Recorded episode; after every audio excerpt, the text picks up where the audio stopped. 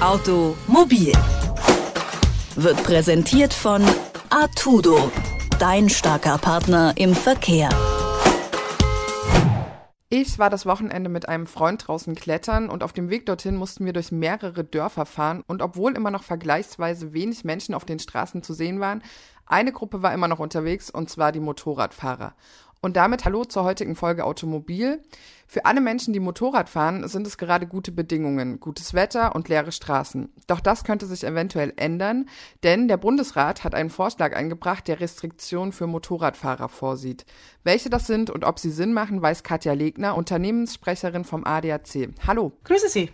Was soll sich denn alles genau verändern? Also es besteht eine Forderung nach Verkehrsverboten an Sonn- und Feiertagen, also dass Motorradfahrer dann nicht mehr fahren dürfen.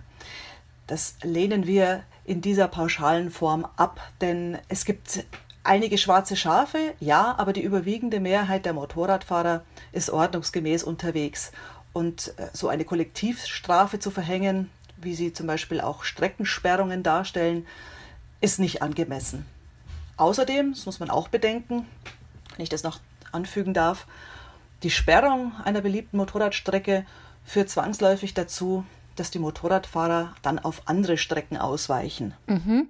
Das ist ja nun nicht das einzige Verbot, was äh, vorgeschlagen wurde, sondern es geht ja auch um Lautstärke-Limits. Wie genau soll das denn eigentlich aussehen? Ja, also viele Leute fühlen sich von Motorradlärm gestört. Auch ähm, ein Fünftel der ADAC-Mitglieder, also rund vier Millionen, fühlen sich davon gestört, das wissen wir. Und äh, in der Vergangenheit gab es eben Hersteller, die sich ähm, zwar in der Theorie und auf dem Prüfstand an die Lautstärkeverordnungen gehalten haben, in der Realität auf der Straße dann aber eben durchaus lautere Lärmemissionen zu messen waren. 2017 jedoch wurde eine Euro 4-Norm implementiert. Also das heißt, ähm, die Verordnungen wurden nachgeschärft, sodass jetzt nicht nur auf dem Prüfstand, sondern auch im realen Straßenverkehr Motorräder jetzt einen bestimmten Lärmpegel nicht überschreiten dürfen. Mhm. Und äh, genau, ich hatte nämlich auch gelesen, dass es äh, bereits einen Maximalwert gibt und dass der bei 77 Dezibel liegt. Jetzt soll die neue Verordnung 80 Dezibel betragen. Ähm, wieso geht man da jetzt drüber und wie kann es sein, dass äh, die Motorräder dennoch lauter sind, als eigentlich der Maximalwert vorsieht? Naja, weil eben, wie schon gesagt, diese Euro 4-Norm erst seit 2017 besteht und alle Motorräder, die danach zugelassen wurden, diese neuen Grenzwert nicht überschreiten dürfen. Aber es sind natürlich noch viele Altbestände sozusagen auf den Straßen unterwegs, die wesentlich lauter sind. Okay, und müssten die dann umrüsten? Das entzieht sich meiner Kenntnis. Da muss man abwarten, was der Bundesrat da im Genauen aushandelt. Das wissen wir so nicht. Aber wir hätten natürlich andere Vorschläge, die zielführend wären. Also so, so ein Schallpegelmessgerät zum Beispiel ist auch für manchen Motorradfahrer äh, durchaus erhellend und kann zur, zur Erziehungsmaßnahme aufgestellt werden.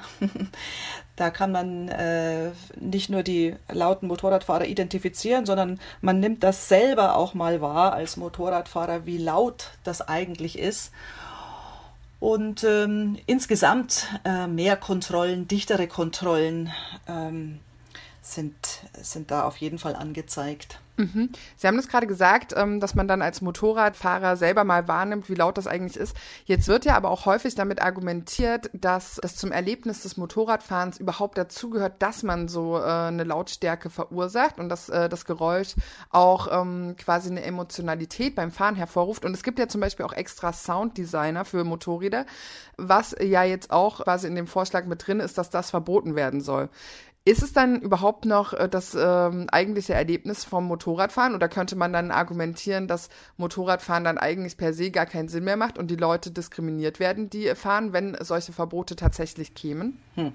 Also von Diskriminierung zu sprechen, würde jetzt zu weit gehen. Das hier gilt, was äh, für für, das, für die Teilnahme am Straßenverkehr insgesamt und immer gilt, es, äh, jeder hat äh, Rücksicht zu nehmen auf andere und sei es jetzt äh, Verkehrsregeln zu beachten, Lärmemissionen ähm, zu beachten, Grenzwerte einzuhalten.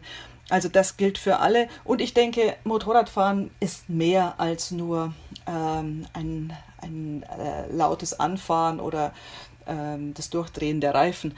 Ich kann mir nicht vorstellen, dass ein passionierter äh, Motorradfahrer nicht mehr auf äh, sein Bike steigt, nur weil es jetzt nicht mehr so laut ist wie früher also es ist ja nicht ganz klar oder es gibt sehr unterschiedliche Ansichten dazu, inwieweit Geschwindigkeit und Lautstärke vom Motorrad jetzt miteinander zusammenhängen.